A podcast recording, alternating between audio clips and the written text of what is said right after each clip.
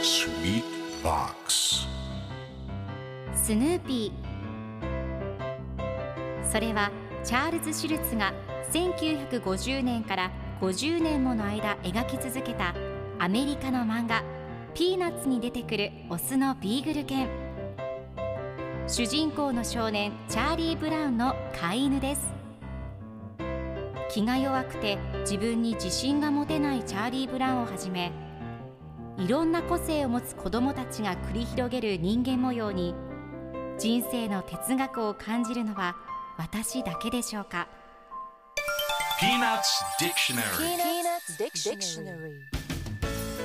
Peanuts Dictionary このコーナーではスヌーピーを愛してやまない私高木マーガレットが物語に出てくる英語の名台詞の中から心に響くフレーズをピックアップ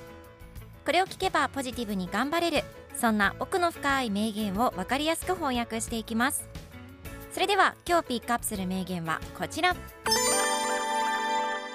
I suppose if you were too close, you'd all stick together. I suppose if you were too close, you'd all stick together. もし君たちが親密すぎたらみんなくっついちゃうだろうね。今日のコミックは1989年3月4日のものです。今日は砂漠に住んでいるスヌーピーのお兄さんスパイクのコミックです。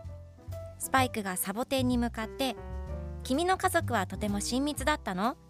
もし君たちが親密すぎたらみんなくっついちゃうだろうね」と言い大笑いをしています。そして最後のコマではスパイクがサボテンに背を向けながら彼はサボテンジョークが大嫌いなんだと考えています。では今日のワンポイント英語はこちら。Stick together くっつくくっつけるという意味です。今回のコミックでは I suppose if you were too close you all stick together と出てくるのでもし君たちが親密すぎたらみんなくっついちゃうだろうねという意味になります。では stick together の例文2つ紹介するとまず1つ目。2人ともくっついたらいいのに付き合ったらいいのに You both should stick together 2つ目壁に写真をくっつける Stick the pic- picture on the wall それでは一緒に言ってみましょう Repeat after me Stick together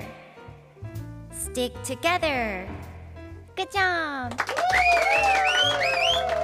皆さんもぜひ Stick Together 使ってみてください。ということで今日の名言は I suppose if you were too close, you all stick together でした。